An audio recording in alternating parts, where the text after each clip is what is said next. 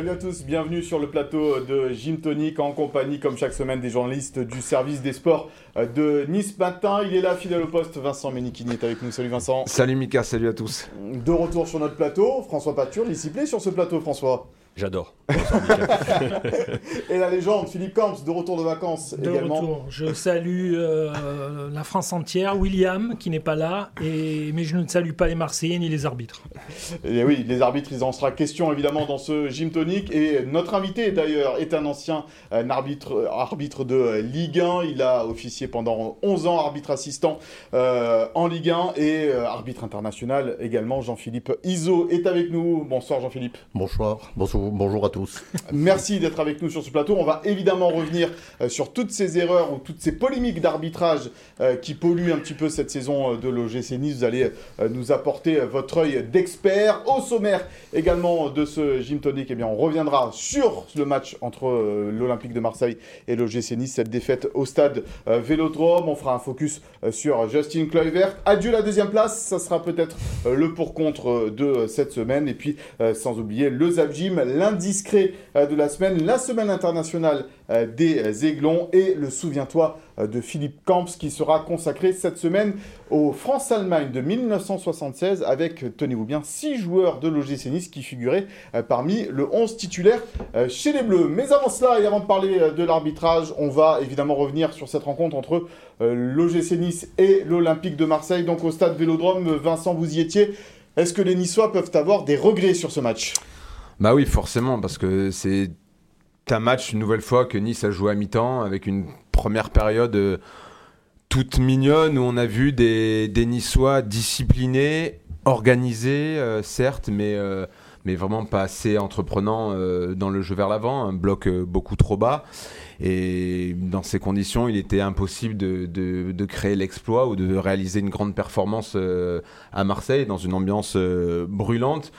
Donc, euh, donc oui, euh, déçu par cette première mi-temps, mieux par la suite, et malheureusement, euh, tout a été gâché en partie par la première mi-temps, mais aussi par les erreurs de, de, de l'arbitre qui a forcément eu une influence sur cette fin de rencontre. Sur le jeu, Philippe, est-ce que cette équipe de l'OGC Nice a un petit peu manqué d'audace face aux Olympiens? D'audace, je sais pas, elle a manqué en première mi-temps d'agressivité, dans les duels de percussion de puissance. Euh, elle arrivait en première mi-temps, il- elle n'arrivait pas à garder le ballon. On, avait l'impression que le ballon leur brûlait les pieds. Ils étaient pressés. Je sais pas si c'est euh, l'enjeu, le contexte, l'environnement, euh, l'ambiance à Marseille au Vélodrome. Et donc, euh, elle a raté complètement sa, première mi-temps. Après, elle a mis de, de l'audace. Après, elle a mis du jeu. On a vu que c'était complètement différent.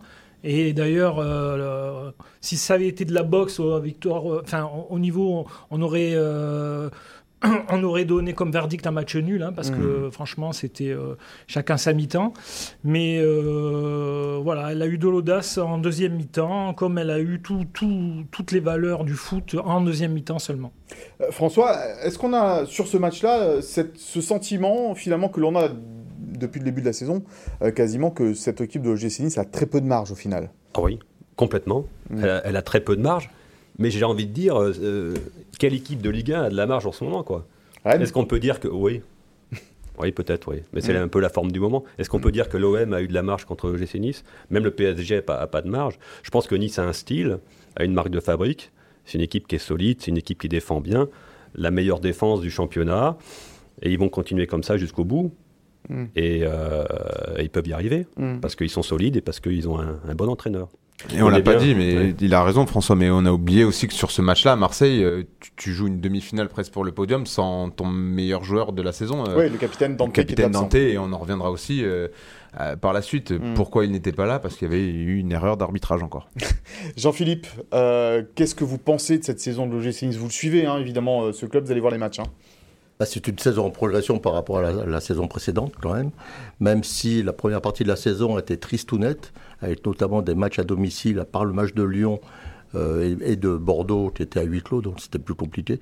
Mais les Metz, euh, Montpellier et Strasbourg en fin d'année 2021, c'était d'une tristesse à toute épreuve.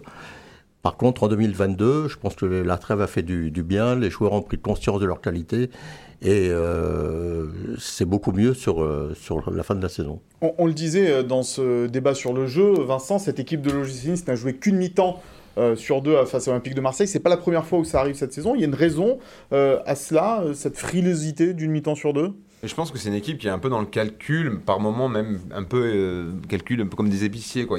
Ils, ont tendance à s'appuyer davantage sur les, faiblesses de leurs adversaires que sur leurs forces. Euh, j'aimerais davantage voir cette équipe être entreprenant dans le camp adverse, prendre plus de risques. Il y a des garçons pour cela. Amine Gouiri, qui est un petit peu moins bien en, ce moment. Euh, Andy Delors, Justin Kluivert, Calvin Stanks.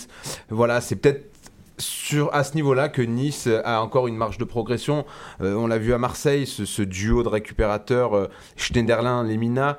C'est solide, mais par moment, euh, il n'y a peut-être pas cet éclair dans, la passe qui te permet de, gagner 30 ou 40 mètres. Donc c'est à ce niveau-là où, Nice a de la marge, mais c'est compliqué parce que est-ce que Nice a ce joueur, ce Savanier, ce Fofana, même ce Bourigeau dans son effectif pour pour aller pas plus haut, mais pour jouer euh, euh, mieux je, je, ne sais pas. Philippe, il faut en faire plus offensivement du côté de, de l'OGC Nice, ou finalement la méthode Galtier là euh, fait qu'en étant en finale de Coupe de France et quatrième de Ligue 1 pour le moment, ça, ça marche? Moi, je trouve que ça marche parce que qui aurait. Euh, est-ce qu'on n'aurait pas signé euh, si en début de saison, si on nous avait dit euh, finale de coupe en mars, il y aurait finale de Coupe de France et puis d'être à la lutte, d'être à la bataille pour la deuxième place, je pense que tout le monde aurait signé. Galtier venait d'arriver à Nice, des joueurs sont arrivés. voilà, je pense qu'on va pas leur demander non plus. Euh, d'être champion de France, euh, de gagner la coupe, de donc euh, moi je trouve qu'ils sont ils sont dans les temps de passage quoi, ils sont voilà. Ils sont là, ils sont à la lutte. Ils sont là. Ils sont à la lutte. Alors, on vous parlait effectivement de, cet arbitrage. Vincent, on va revenir un petit peu cette saison sur ces erreurs, ces méfaits, ces polémiques, on va dire, qui ont qu'a subi cette équipe de, de l'OGC Nice. Il y en a eu pas mal. En 2022, on peut faire un, catalogue. Hein. Euh, donc merci à William qui a, tout retranscrit dans le journal en début de semaine. Donc ça démarre à Brest euh, avec un tacle qui, n'en est pas un de, de Morgan Stederlin sur, euh, sur Christophe Herrel, hein, d'ailleurs qu'on avait eu au téléphone et qui nous avait confié, bon il n'y a absolument pas rouge, il m'a tout juste effleuré le tibia. Donc c'était... Il était resté au sol quand même Christophe Herrel. Ouais, hein, il avait joué un petit peu au bluff, normal. À cette époque c'était déjà la dénommée Stéphanie Frappard qui avait frappé. Euh, ensuite, ça, on, se retrouve à Metz avec un hors-jeu sifflé euh, à l'encontre d'Evan Guessant. 30 secondes après le but de Gouiri, celui de du 2-0 qui aurait pu mettre Nice à l'abri et lui permettre d'avoir une meilleure différence de but. Mais là, la VAR, ou le VAR, on ne sait pas comment on, dit, euh, est revenu en arrière et a annulé le but de, de Gouiri. Il y a ensuite ce match à Lyon avec une faute de Romain Fèvre sur Kefren Turam pas siffler. Euh, on voit le milieu lyonnais faire le coup un petit peu de l'ascenseur euh, en, mettant un coup avec, euh, avec sa fesse qui empêche Kefren Turam de marquer. Il y avait 1-0 pour Lyon à ce moment-là. Donc là encore, rien de sifflé, absolument pas d'intervention du bar.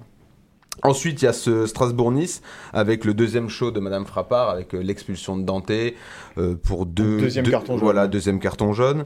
Dès le début de la seconde période avec euh, une petite touchette seulement sur un joueur strasbourgeois. Absolument. Donc encore une fois, Nice a cette force de ne pas prendre de but à 10, donc une vraie solidarité malgré tout. Ensuite, on se retrouve à Montpellier avec Dante, encore lui, et, et qui se tiennent par le bras. Et malheureusement, c'est le Montpellierin qui tombe. Et là, carton rouge et penalty, donc Dante euh, suspendu au Vélodrome. finalement, c'est un boucher Dante. Ah oui, oui c'est le troisième. Euh, à chaque fois qu'il joue, maintenant Domenech, à l'époque, c'était un enfant de cœur, quoi. Tous les, tous les, tous les tueurs des années 70-80. Quand on voit la façon dont joue Dante, c'est quand même ahurissant, quoi. Parce bah, c'est faire preuve d'un manque de psychologie assez, euh, assez énorme. On a l'impression que c'est un tueur. Donc ce rouge à Montpellier le, prive de, de, de, ce choc à Marseille. Ou au Vélodrome, on a assisté à une nouvelle parodie euh, de nos arbitres, avec euh, tout d'abord euh, un tacle. Non, tout d'abord, il y a cette, charge de Saliba sur le crâne de Gouiri qui finit en sang et qui l'empêche de jouer pendant 5 minutes. Ensuite, il y a un tacle violent de Saliba sur un centre de barre qui mène à l'action de Calvin Stanks. Donc là encore, un personne n'a rien vu. Et il sort sans carton, non, Saliba? Sans match. carton. Ouais. Melvin Barr, lui, est en train de soigner euh, un genou, une cheville Et depuis. pour le féliciter, Didier Deschamps l'a même appelé en équipe de France. Ouais. Et pour euh, clôturer ce festival, il y a ce, cette faute non sifflée de Saliba sur Delors qui est euh, tout bonnement scandaleuse. Alors, toute la France l'a vu, ce penalty, Jean-Philippe, euh, sauf euh, peut-être l'arbitre du centre et l'arbitre dans la VAR. Pour vous, est-ce qu'il y avait penalty sur Andy Delors? Moi, je ne vais pas me démarquer de, de tous les commentateurs euh, fran- euh, français qui ont commenté euh, cette action. Bien sûr, il y avait pénalty. On va revoir les images, hein, bien sûr, que vous allez pouvoir commenter. Ouais, Euh, ouais, Saliba était en retard. Il se couche sur, euh, sur Andy Delors pour l'empêcher de jouer le ballon. Il y a pénalty, c'est flagrant. hmm. Alors, on, dit qu'il a, il a changé sa course un petit Non. peu, euh, Philippe. Oui, c'est ce que j'ai entendu. ouais. Oui, euh, j'ai entendu ça à une émission qui qu'il avait changé sa course, donc ça avait influé sur euh, le- la, la position de, de, de- de Saliba. euh, donc euh, à moins de courir avec des rétros ou à mettre le clignotant, ou et puis il est devant, donc il fait ce qu'il veut. Ah, il va où il veut, donc la, la euh, prise de il y a penalty, point, point barre. Voilà. Ouais. Mais, que crois- se disent les arbitres en fait que, que Ouais. Delors il est pris d'un coup de folie et donc il s'écroule pour ne pas marquer. Hmm. Il est dans les 6 mètres, hein, quasiment. Il y a un super ballon euh, euh, à jouer.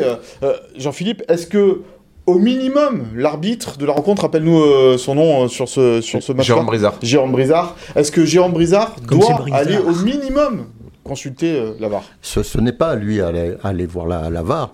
Lui, il arbitre en son âme et conscience. Donc maintenant, si la VAR, les, les responsables de la VAR pensent qu'il a fait l'erreur, c'est à eux de l'alerter pour qu'il aille voir les images, en lui disant, il nous semble que tu t'es trompé, euh, il y a, il y a, on va revoir cette action. Et c'est à lui de se faire une opinion après à la VAR. Or là, il n'y a pas eu d'intervention des arbitres VAR. On se demande bien pourquoi d'ailleurs. C'est quoi C'est un problème de notes euh, C'est un problème de, Ça- de- de concurrence entre les arbitres euh Ça peut être, euh, on peut, on peut tout, tout penser.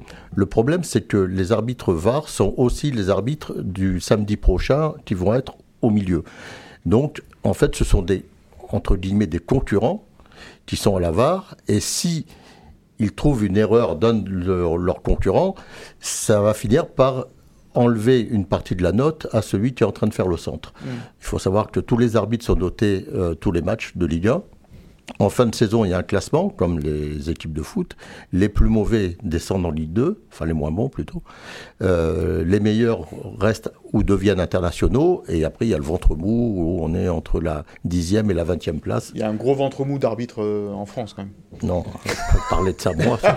Non, mais ils sont pas, ils sont pas reconnus sur le, ils sont très peu reconnus sur le plan international. Quand on voit que c'est Stéphanie Frappard qui représente la France. non, mais là, euh, c'est politique. à- voilà, c'est- Clément Turpin, et. Clément Turpin, enfin, on Ouais, dit non, quand même mais qu'il y a un problème. Alors Clément, Clément Turpin, pour- je vais vous dire franchement ce que j'en pense, puisque eu, j'ai fini ma carrière à l'époque où il est arrivé en, en Ligue 1. Clément Turpin est un excellent arbitre à la base, et je pense qu'il a un peu changé son arbitrage avec euh, l'évolution de l'ar- de de l'arbitrage moderne. Euh, il a eu trois gros problèmes, lui, euh, pendant la saison. On peut revenir, on peut revenir dessus. Il a fait le match Paris Saint-Germain-Lyon, euh, où il a eu un problème. Et Lyon-Lille, où la VAR Ok. lui a fait avoir un Faute de problème. Neymar, là. Ouais, faute, sur Neym- fa- faute, euh, Faute de Neymar, inexistante, penalty voilà, pour euh, le PSG. à la 95e minute qui plus est. Euh, euh, il refus de l'égalisation de Lyon contre Lille, Le but de Paqueta. ouais, Mm. où malheureusement c'est lui qui avait raison et pas la VAR. Mm. Et donc là, euh, la dernière fois, Montpellier-Nice, où euh, le penalty est très sévère, l'exclusion encore plus. Mm. Et à chaque fois, il y a un problème de communication avec la VAR, où les arbitres VAR ne font pas leur boulot, le font mal. Hmm. La solution, ça serait quoi, euh, messieurs? Il faut sonoriser les arbitres, peut-être, pour euh, avoir un peu leurs échanges et savoir comment ça se passe? Moi, je suis pas forcément pour parce que il- la sonorisation, il faudrait surtout que les, les- les gars dans le camion prennent leurs responsabilités et qui qu'ils ne fassent pas des choix de, de copains en fait, ils fassent juste des choix en leur âme et conscience et, et- là c'est tellement euh, c'est tellement euh, c'est à l'unanimité en fait. Bah, Il n'y a pas de débat pour moi. Pour nous, c'est flagrant, ce sont des erreurs. Pour les arbitres, la, la- la notion d'erreur manifeste est la seule qui peut être mise en question sur l'arbitrage, pour justement ne pas faire que toutes les décisions des arbitres vont être revues, corrigées. Il y a des, cette notion d'erreur manifeste. Mais en l'occurrence, là, sur Ouais, mais c'est très subjectif une erreur manifeste. Tout à fait. C'est un problème de français après. Ouais. Mais là, en, en l'occurrence, c'est une erreur manifeste parce C'est que de la sémantique. la faute de Saliba, si on suit la logique de Clément Turpin, elle doit mener à l'expulsion de Saliba. Penalty et carton rouge sur Delors. Ah oui, oui, c'est une tout à faute- fait. Ah ouais, D'anti-jeu. C'est une Ouais, faute ouais. d'anti-jeu. Le, le- le- La- la, la veille même ou dans l'après-midi, il y euh, avait Kipembe qui avait fauché un attaquant de, de Monaco. Là, Monaco. ce n'est pas une faute d'anti-jeu. partait au but. Parce qu'il hein. cherche à, à- à- il cherche à avoir le ballon, Voilà. donc il y a un tacle. C'est même si c'est le dernier défenseur, c'est carton jaune. Là, il C'est joue pas le ballon, Saliba. Bah non, il est Non, battu. non. Il joue l'homme. Il avait Il joue l'homme. aucune chance de Un jaune, le quoi, un jaune. Le rouge. Ouais, c'est la double peine, mais malheureusement, si Ah on oui, suit la logique. non, mais si on suit la Dante logique de l'expulsion de Dante, euh, le- Ouais, ouais, non, mais, a- mais, mais ça me cho- ça m'aurait pas choqué, jaune, mais au moins Ouais. J'ai jamais été très favorable, moi, à la double peine, la triple peine. Ouais. Après, Ouais, mais après, c'est il n'y a pas- plus de mal. ce ne sont pas les arbitres qui font les lois. hein. Ouais. Parce que je suis, un peu, malheureusement. moi, je suis un petit peu moins affirmatif que vous sur le penalty. Alors, explique-nous, Ah. François. J'ai l'impression que Andy Dolor, il voit le ballon qui est un peu haut, donc en fait il change sa course pour aller un peu au deuxième poteau. Et c'est vrai que, Bah, il veut, il veut recevoir le ballon. ouais, mais c'est pour ça, c'est pour ça qu'il change un petit peu sa course pour aller au deuxième poteau. Ah, ça va vite Et quand même, hein, et c'est- hein. Et c'est là que on le voit là, et c'est là que, que la faute de, de- de Saliba est manifeste, mais je, je trouve que le- la, la course de, de Delors effectivement. Euh, Bah, il cherche le meilleur positionnement pour aller couper la trajectoire du ballon. euh, Il faut surtout couper ça. le micro de François, je. Justement, euh, est-ce que couper les micros, euh, les dirigeants niçois l'ont coupé pendant longtemps sur l'arbitrage? Euh, euh, Julien Fournier est venu ensuite euh, chez nos confrères d'Amazon pour justement dire bah, que c'était un scandale qu'il n'y avait pas eu penalty. Vincent, Philippe, je ne sais pas qui veut répondre à cette question, mais est-ce qu'il fallait pas l'ouvrir avant finalement sur l'arbitrage du côté de, de l'OGC mettre une petite pression comme savent si bien faire les autres clubs? Je sais pas s'il fallait venir avant. Là, je trouve que c'était le bon moment pour venir. Euh, je pense que là, on a vu qu'on n'était pas encore un grand club Mm. parce que le, le- le PSG ou peut-être même Lyon aurait bénéficié d'un penalty. L'OM Euh, L'OM, bon, là, ils étaient chez eux, mais à Marseille, le sifflet à Marseille, euh, on voit qu'on n'est pas encore un grand club français aux yeux de certains. Euh, après, euh, faire du holas euh, et venir euh, constamment euh, Ouais, ça fait- ça- demander, pleurer. Ça, euh, ça fait beaucoup de pleurs. Ouais. Euh, Comment, comment ils le prennent d'ailleurs ça, les arbitres, quand euh, les dirigeants, euh, la semaine, euh, les invectives, euh, Alors- parlent comme ça? Alors, Ils il y en a deux parlent choses. en- Déjà, en déjà, entre on ne sait pas ce qui se passe dans les vestiaires. Ouais. Donc après les matchs, il y a souvent des rencontres entre les dirigeants et, et les arbitres. Euh, le- Julien Fournet a certainement vu déjà plusieurs fois les arbitres euh, tout au long de la saison. Peut-être qu'il en a parlé avec eux. Euh, il n'était pas obligé de mettre sur la place publique euh, les déboires arbitrales euh, après le match de Marseille. Il l'a fait. C'est vrai que nous, Niçois, ça nous choque pas, mais Hmm. les, les, autres, les autres équipes, elles vont, ils vont trouver que c'est un, un peu lourd. Ouais, enfin bon, il n'avait pas non plus fait beaucoup cette saison quand on se souvient, Non, mais quand on on, ne sait rappelle pas ce les, qui les se passe. Moi, où je rejoins Philippe, c'est que sur ce match à Marseille, on a senti encore ce qui nous l'écart qu'il y avait entre ces deux clubs. Euh, 65 000 personnes pour un Marseille-Nice. Euh, euh, les Marseillais avaient vraiment pris conscience que ce match était très très important. Et l'atmosphère, elle était vraiment digne d'un match de Ligue des Champions, à part euh, cette espèce d'imbécile qui, qui est venu sur le terrain pour Qui a marquer. pris six mois ferme. hein. Voilà. Euh, mais mais euh, Pas de terrain suspendu. Non. donc, mais vraiment, on a senti que, que, que, que c'était un match très important pour les Marseillais. Ouais. Et, et Déjà moi, avec le classement, mais avec le match aller qui avait été. Absolument, Voilà, y a- donc il y, avait, il y avait quand même un Mais, historique. mais euh, dès, dès qu'on est arrivé vers 18h autour du Vélodrome, il y avait vraiment une atmosphère De match de Ligue des de match de Ligue des Champions.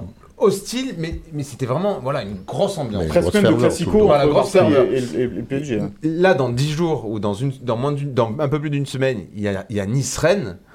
Pour qu'un penalty ne soit pas sifflé ou sifflé un peu peut-être à l'encontre des ou en, en faveur des Niçois, bah, il faudrait aussi peut-être que l'Alliance redevienne un stade alors euh, avec devienne un, un, un ré duré. un peu plus gros. ben voilà non mais avec une, une vraie une vraie ferveur et une ambiance une vraie électrique mais une ambiance électrique ça ne veut pas Dans dire le bon sens. Hein. que ça part dans tous les sens. Mm.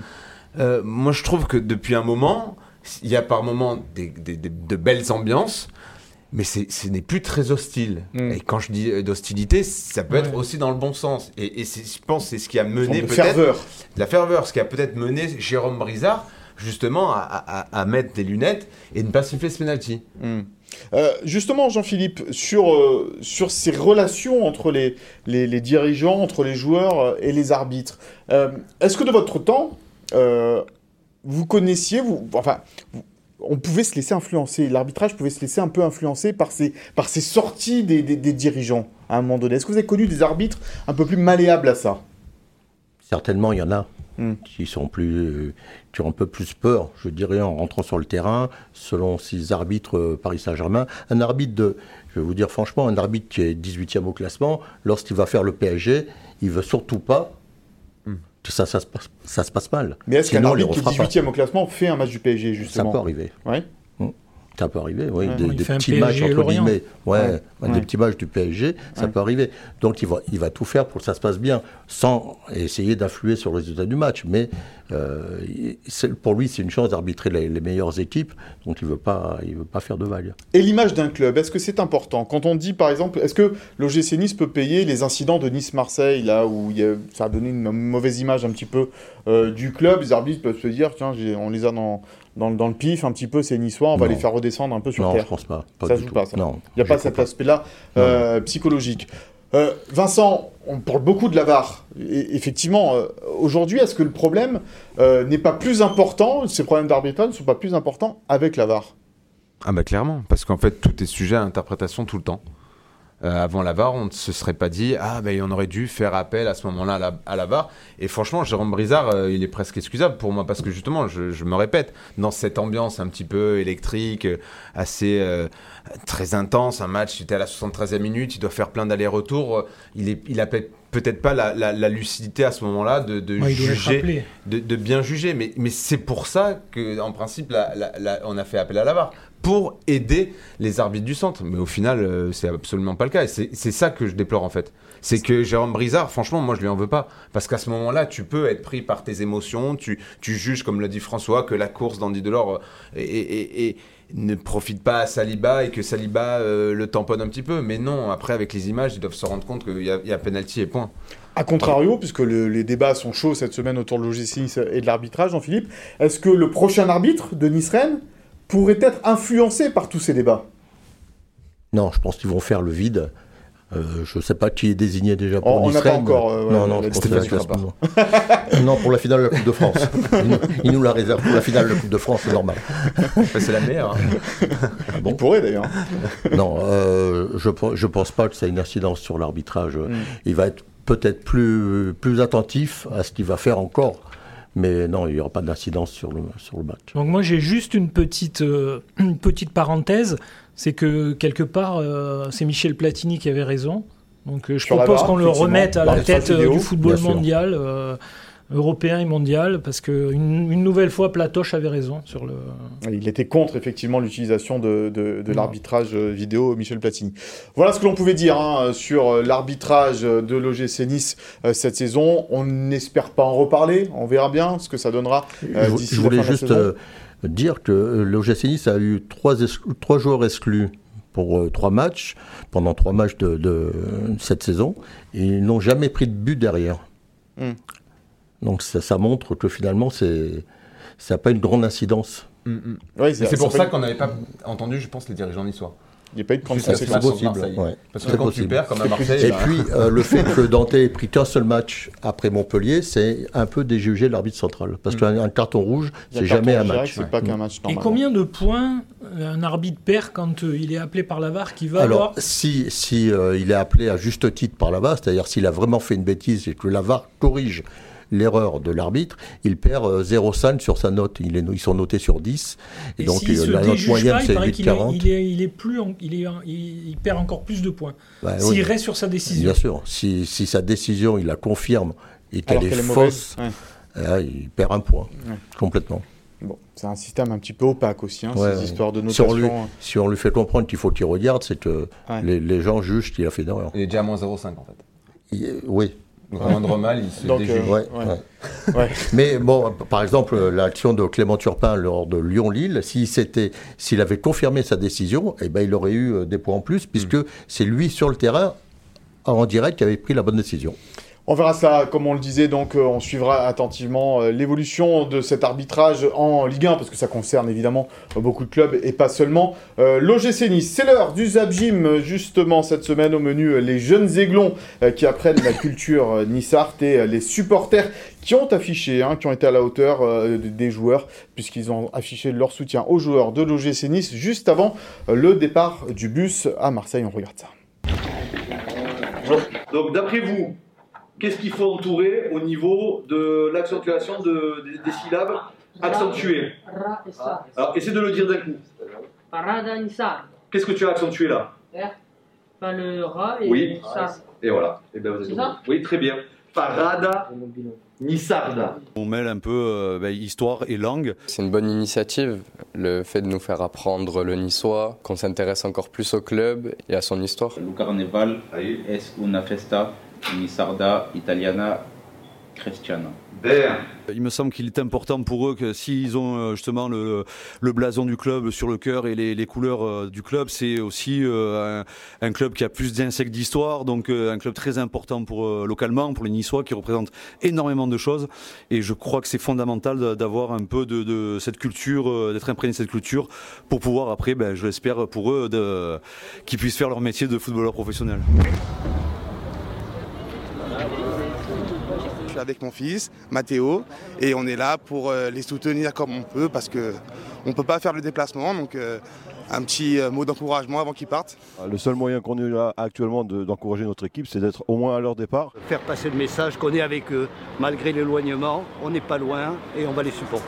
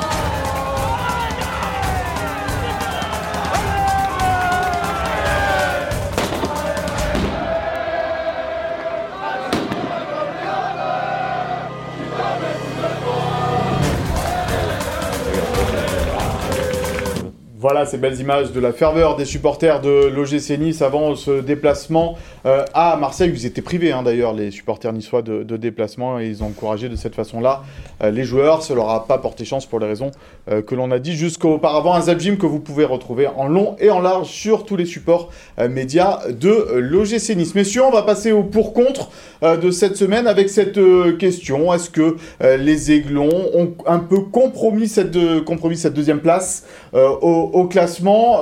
Vincent, tu t'y colles pour, pour commencer?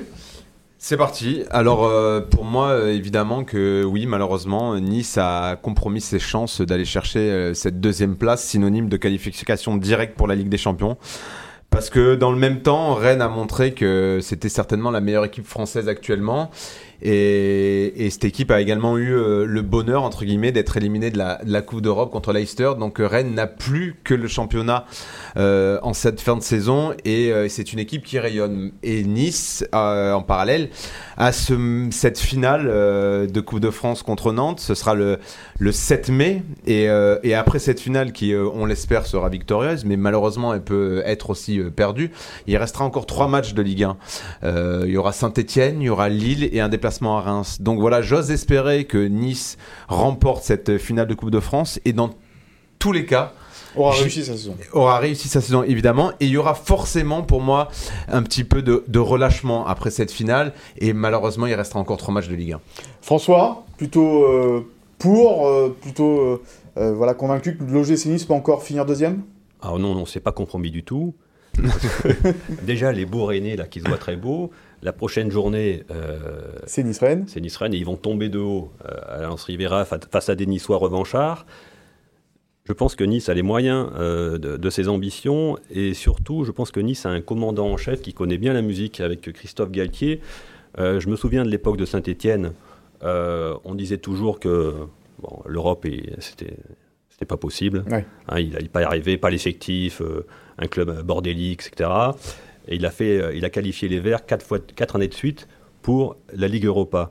Et souvenez-vous l'an passé, le, sprint avec le Paris Saint-Germain, avec le LOSC, on disait à un moment donné, bon, le LOSC va s'écrouler, il y a des problèmes en coulisses avec les dirigeants, ils se disputent entre eux, ça ne peut pas tenir. Il est allé au bout, il, est allé il- a terminé champion. Donc je pense que Nice euh, est bien guidé, bien commandé pour aller chercher cette deuxième place. Et moi, j'y crois pour les Aiglons. Jean-Philippe Moi aussi, j'y crois, parce que déjà, euh, il reste 9 matchs. Et puis, le calendrier de Nice, moi, je le trouve plus avantageux que, que celui de, de Rennes ou de Marseille.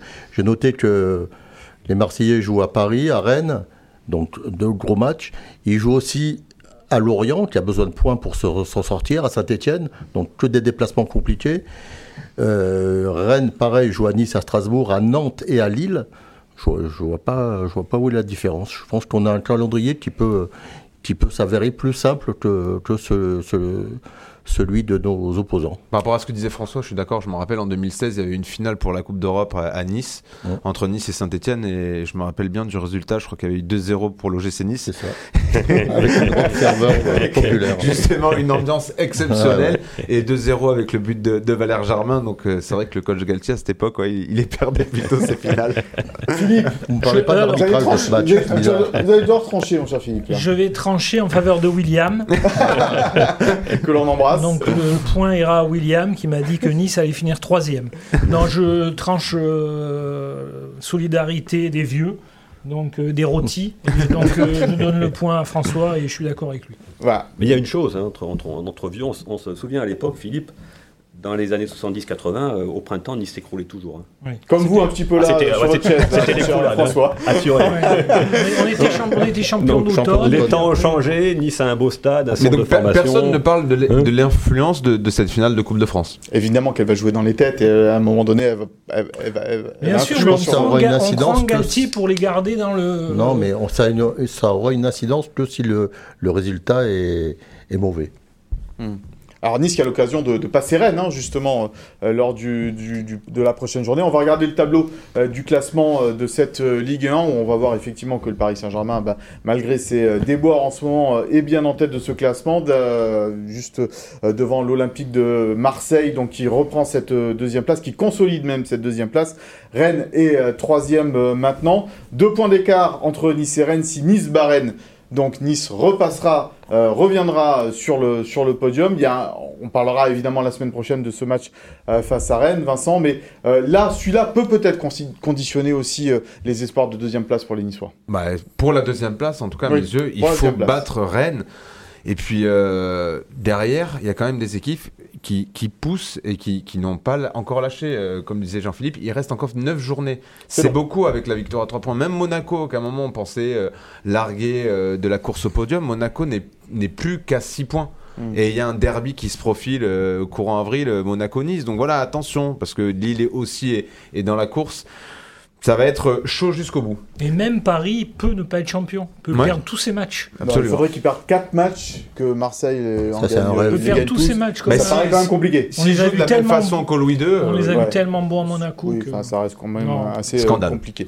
Euh, alors, on parlait tout à l'heure de, de l'aspect offensif de cette équipe de l'OGC Nice. Il y a un joueur quand même qui, malgré tout, euh, revient bien dans cette deuxième partie de saison, après une première partie un peu plus euh, compliquée. Euh, messieurs, c'est euh, Justin Kluivert. On va regarder les stats euh, de Justin Kluivert euh, cette saison, le joueur euh, néerlandais. Vincent, tout en regardant ses stats, 3 buts, 3 passes décisives, 30, buts, 30 dribbles. euh, 4 passes des non réussi, 4 passes décisives. Mais il y a celle a à celle en- Marseille pour. Delors en fait. Ouais, qui, qui ne compte pas, mais il n'y avait pas eu but encore pour Andy Delors, donc trois passes décisives pour Justin Kluivert. Euh, il monte en puissance euh, pour toi, Vincent, Justin Kluivert? Ouais, ça fait plusieurs mois qu'il est clairement à un niveau euh, assez, euh, assez élevé. Et euh, oui, moi j'aime beaucoup parce que c'est le dynamiteur de, cette attaque niçoise, celui qui est capable par euh, son pouvoir d'accélération de créer de, vraies brèches et de faire de, de grandes différences. On l'a vu dès qu'il est rentré à Marseille, de suite le jeu niçois a été complètement transfiguré. Il y a ce centre pour Andy Delors, il y a ce débordement sur le côté droit où il fait une petite, un petit piqué magnifique. Et puis avec lui, il se passe toujours quelque chose. Même il y a une action au Vélodrome avec Chalet Tachar quand il il le, le croate le prend un petit peu par le cou. Bon, là aussi, euh, apparemment, il n'y a, faute. pas- il y a pas faute, il n'y a absolument pas débat, mais c'est limite. Ouais, pour moi, c'est un vrai beau joueur. Il lui manque, euh, voilà, encore un petit peu euh, quelques stats pour, euh, pour que- qu'il ait vraiment l'unanimité euh, en sa faveur. Ah, c'est un régal à voir jouer, euh, Philippe, euh, Justin euh, personnellement, j'adore. hein. Donc, euh, il ressemble au chanteur de Cool and the Gang ou Wind and Fire. Mais euh, après, j'adore son jeu. Je trouve, euh, euh, il est fantasque, il est plein de de- d'audace, il prend des risques. euh, il est, enfin, il, il, il se passe quelque chose. Comme a dit Vincent, il se passe quelque chose quand il a le ballon. Et euh, j'adore ce genre de joueur. En plus, il est, euh, il est, il- quand il défend, il est agressif. Mhm. Euh, il défend vraiment. Il se, il fait pas semblant. D'ailleurs, à Marseille, il fait une drôle de faute. Et euh, donc, on sent que il a de la volonté, qu'il est. voilà, pour moi, la question se pose pas. Euh, moi, j'espère que ce joueur va rester niçois. François, c'est quel type de joueur un peu ce Justin Kluivert? C'est quoi? C'est un Ludovic Julie, un Franck Ouais, Ribéry C'est euh, ça. C'est un- ouais. c'est un, vrai joueur de ballon. Ouais. Mm. Comme euh, une espèce assez rare. hein. C'est vraiment un joueur talentueux. Euh, à lui de- d'être encore plus constant, plus, Mm. plus efficace et de faire encore plus mal. Hmm. Euh, C'est dur à arbitrer, euh, Jean-Philippe, ce, ce genre de joueur un peu teigneux, Bah, un peu je pense qu'il faut, provocateur il faut être systématiquement, quand le ballon va vers lui, il faut être très attentif parce qu'on sait qu'il va, il provoquer quelque chose. Il va essayer de provoquer l'adversaire et de dribbler, de centrer, donc il va se passer quelque chose. Donc euh, non, ça demande un peu plus de- de- d'attention, mais c'est bien pour le, pour le spectacle. Je, je pense à ça, là, vous qui étiez assistant. Les, Mm. les assistants de nos jours, à part lever le, le drapeau pour. euh, les. Il revient sur encore. le débat. Non, non, mais en fait, je pense à ça. Parce que Non, sur la faute de Delors, il est, Ouais. donc lui, Il est Ouais, fixé il, sur il est Delors. moins bien placé que l'arbitre central quand même. Absolument. Mais avant, on, on les voyait quand même. Ouais, Agiter le drapeau. Là, Il peu peut pas prendre la décision. Mais on les Lui, voit il est, du tout il a- agiter quand il y a non, c'est fini. Ah ouais. Puisque la VAR. Ah, Non, mais c'est très important. Je La tenais VAR, à intervenir là-dessus sur l'arbitre assistant, sur le drapeau qui se levait. C'est fini. Non, mais à l'époque, Mm. quand il y avait un but, tout le monde regardait l'arbitre assistant si le drapeau s'était pas levé. Mais Et- là, le stade, il pouvait Maintenant, tout le s'embraser. monde regarde son Mm. téléphone Et pour maintenant, tu savoir peux, pas- tu se peux même plus t'enflammer parce que même si l'arbitre assistant il a pas levé son drapeau, tu sais pas ce qui va se passer. Voilà, l'oreillette. Je, je pense que euh, d'ailleurs les spectateurs, les spectateurs dans le stade sont un peu les dadons de la farce puisqu'ils sont là, ils, ils se lèvent pour euh, Ouais. pour être joyeux après un but et puis finalement ils voient que ça va, on sait pas, ils vont prendre leur téléphone pour voir revoir l'action. Chacun se fait son Mm. Son idée personnelle sur la question et puis la, la décision tombe. Et c'est sur Un peu comme la justice. de- le but refusé pour euh, Andy Delors, euh, il, il a levé le drapeau euh, 10 secondes après. hein. Ouais. Ouais, ouais. Une fois que les, les Aiglons avaient bien célébré euh, le but, évidemment, Andy Delors, position de, de hors-jeu. Et pour le coup, Là, la VAR, euh, la VAR, euh, a, a bien fonctionné et, et Andy Delors était effectivement de très peu en position de hors-jeu. On revient sur Justin Kluivert. Euh, Vincent, parce qu'il y a une option d'achat hein, pour lui, c'est un peu l'in- l'indiscret euh, de cette semaine. Est-ce que les Aiglons vont lever l'option d'achat de Justin Kluivert Mais alors c'est toujours très compliqué de gratter des informations autour du mercato niçois parce qu'il y a une sorte de voilà de de- d'opacité euh, autour de tous les dossiers que mènent euh, les scouts, euh, Julien Fournier, le directeur du football. Donc c'est très compliqué d'avoir des informations. Ce qu'on peut dire euh, au mois de mars, c'est que pour l'instant, rien n'est acté pour, pour Justin Kluivert. Une décision sera prise à l'issue de cette saison. L'option d'achat est à combien? Elle serait autour de 13-14 millions d'euros, donc c'est forcément euh, une coquette somme, mais pour un joueur de ce niveau, c'est pas non plus des sommes euh, euh, folles. Mais euh, rappelons voilà, que Calvin de- Stanks, par exemple, a été acheté 20 millions d'euros et qu'il en fait moins pour l'instant. Absolument, que, mais le salaire Kluivert. de Justin Kluivert est quand même assez. euh, 350 000? excès- Voilà, c'est autour de 350 000, donc c'est c'est un salaire énorme. Et à, à ce prix-là, faut que Justin Kluivert vise 10 passes D, 10 buts en Ligue 1, mais c'est- le minimum. On se rappelle il y a quelques années, même des joueurs euh, de, de, de, de niveau plus, plus bas que lui avaient presque ce genre de stats. Je pense à Eric Botéac, même des séries. Mounier. Même les Mounier. Non, mais c'est Mm. vrai. Et, et des Mm. joueurs qui n'étaient pas payés euh, 350 000 euros, c'est énorme. C'est pour un club comme Nice. Oui, certes, Nice a passé une nouvelle dimension, mais quand tu investis autant sur un joueur comme Justin Kluivert, il faut que ce garçon ait 10 buts et 10 passes D. Et c'est ce que regrette un petit peu l'ensemble euh, du club, euh, que ce soit le staff, les dirigeants.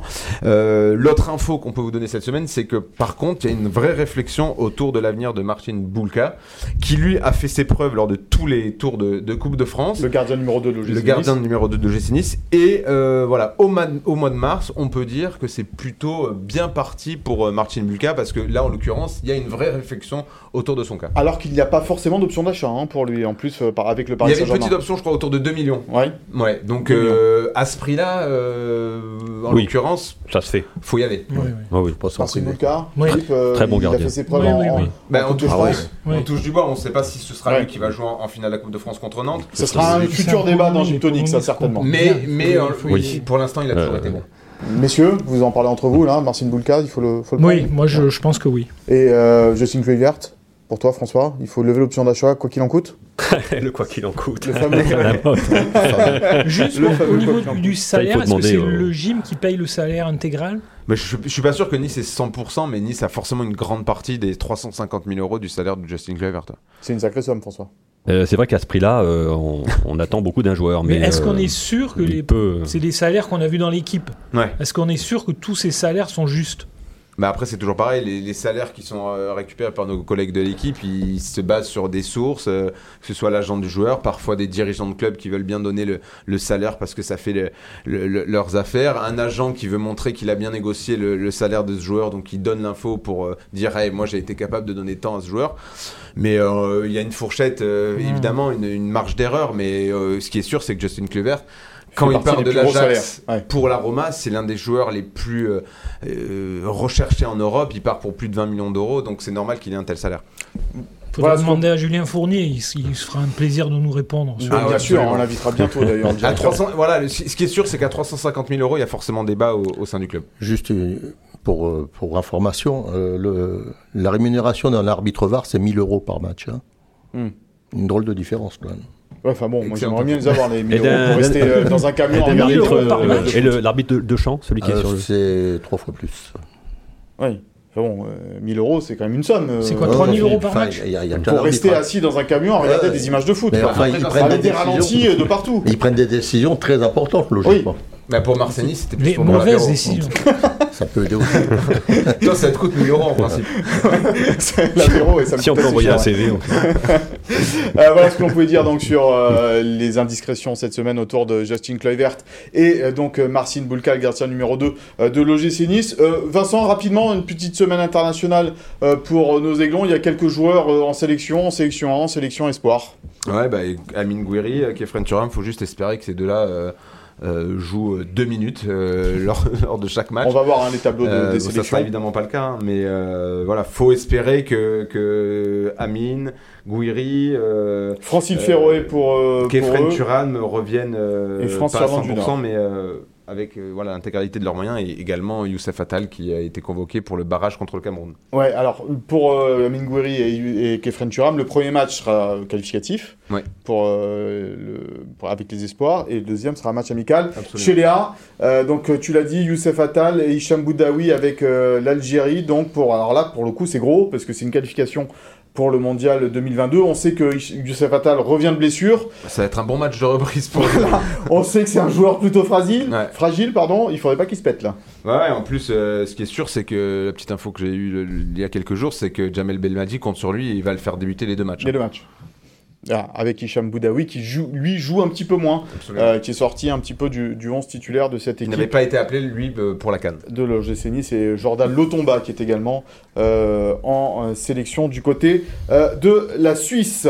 Euh, c'est l'heure du souviens-toi de cette semaine avec euh, vous mon cher Philippe, ce France-Allemagne 1973. 1973. 1973 avec six aiglons titulaires chez les Bleus, c'est incroyable Ouais. comme stade ça. Alors maintenant, on n'en a plus. chez Léa. À l'époque, on en avait 6 qui étaient euh, dans le 11 de départ. On devait, il devait même y en avoir 7 parce que Jean-Noël Luc, qui était international et qui jouait en équipe de France, était blessé aux adducteurs. Donc normalement, il devait avoir 7 joueurs sur 11 euh, contre l'Allemagne de l'Ouest, hein, parce que bon, c'était une autre époque. Contre, bon, là, on voit donc euh, Gravard, Repellini, Jean-Pierre Adams, Adams. Trésor, euh, Roger Jouve, Henri Michel, Charlie Loubet, Serge Chiesa. Et il manque Marco Et il Molitor. manque Marco Molitor, on Oui, sait pas. Le réalisateur, il n'est pas allé jusqu'au bout de, Donc- du 11 de, Donc du alors, 11 de l'équipe de on, France. on revient, c'est 1960, octobre 1973. À Gelsenkirchen. Voilà, donc euh, la France pleurait la mort de François Severt, le, gars- le, le pilote Mmh, F1 pilote automobile. qui s'était tué euh, une semaine avant. Donc ça c'est pour euh, le contexte. Euh, C'était un match amical. hein. L'Allemagne préparait euh, la Coupe du Monde euh, 74 euh, à domicile. Coupe du Monde où les Français n'étaient pas conviés parce qu'ils s'étaient fait virer Ouais. par l'URSS. C'était pas la meilleure époque de l'équipe de France, Non, là. hein. non, Ouais. non. Donc, peut-être pour Georges- ça qu'il y avait six Niçois, non, quand même. non, pas. non, non. Georges, Boulogne avait été, avait été mis sur la touche et c'était donc Stéphane Kovacs, le coach, le sélectionneur de l'équipe de France, roumain, qui avait, qui avait eu euh, Johan Cruyff sous ses ordres à l'Ajax. Grand fumeur euh, de cigarettes, euh, il fumait la pipe sur le. Sur le... On voit la première possession. Donc, Ouais, ça allait vite, hein. donc, au, au niveau des Niçois, il y avait donc Baratelli, Grava, Adams, Jouve, Loubet et Molitor. Donc, euh, d'entrée. Hein. Euh, bon, Ça, c'est plus jamais revu, ça. euh, Non. Six Niçois en équipe de France. Non, des fois, a- après, quand il y en a un, c'est. Bah après, ça fait euh, 15 ans quand même qu'on a un Niçois en équipe de Capitaine. France qui est capitaine et qui va bientôt battre le record de, de sélection en équipe de France. Oui, bien sûr, mais il joue, il joue plus au gym depuis longtemps. Et, mais c'est vrai qu'il est niçois et que bon, euh, là, on Ouais, t'es conteste pas. Tu t'es plus Baratelli, on a compris. Mais le dernier, qui a, le dernier qui était à l'OGC Nice, qui est en équipe de France, je crois que c'est Ben Arfa. Ouais, Oui, il ça. avait été rappelé effectivement par, euh, euh, par France-Angleterre. France. Après euh, Ouais, cette, Wembley. très belle saison Voilà. à On- l'OGC ouais. Nice.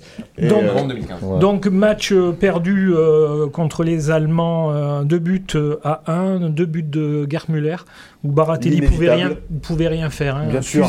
Fusillé, fusillé sur le premier but de la tête par euh, Der Bomber et un penalty dans le- sur le, le deuxième but. Donc euh, Marius Trésor avait réduit la marque. Ça avait fait 2-1. Et j'avais noté une petite citation de Charlie Loubet qui avait dit euh, finalement c'était un bon résultat pour nous. Moi j'en avais pris 5 à Berlin en 67 et Gerd Müller avait marqué 3 fois.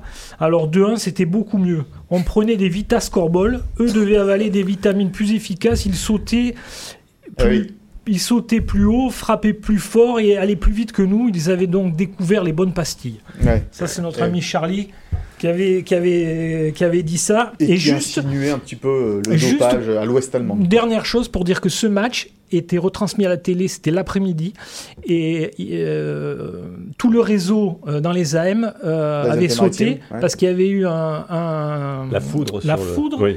Et un, un orage tel qu'il y avait eu trois morts. Sur le pic de l'ours, oui. Ah oui. Ouais, il y avait eu trois, donc, trois morts. Les Niçois n'avaient pas pu voir leurs Non, joueurs. on avait pas pu voir le prendre match. de nouveaux buts.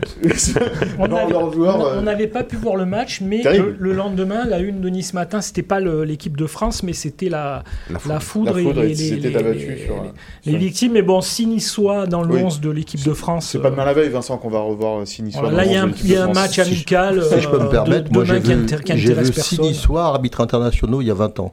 Ah oui? Qui était? Gilles Vessière. Gilles Vessière, Bruno Cli- euh, Claude Colombo au centre, Fred. Frédéric Arnaud, Jean-Philippe Iso, Eric Castellani à la touche.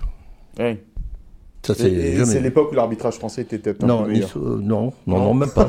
même pas, Bah, puisque euh, on allait, on faisait C'était trois arbitres internationaux en tous les cas. Comment? Trois arbitres internationaux en tous les cas. Ouais, ouais. Euh, trois trois arbitres centraux internationaux. Ouais, trois centraux, trois assistants. Ouais. Voilà donc sur ce Souviens-toi, euh, mon, mon cher Philippe. Et, avant de terminer euh, cette émission, Philippe, on voulait avoir Une pensée émue pour euh, notre confrère Roger Louis Bianchini, euh, journaliste à Nice Matin et grand amoureux du gym qui nous a quittés cette semaine. Oui, euh, une grosse pensée pour Roger, qui était un fan de foot, qui était d'abord un immense journaliste, spécialiste des faits divers, qui avait couvert l'affaire. Leroux, Ouais. l'affaire Leroux, l'affaire Radad, Spaggiari, là on le voit avec Pelé.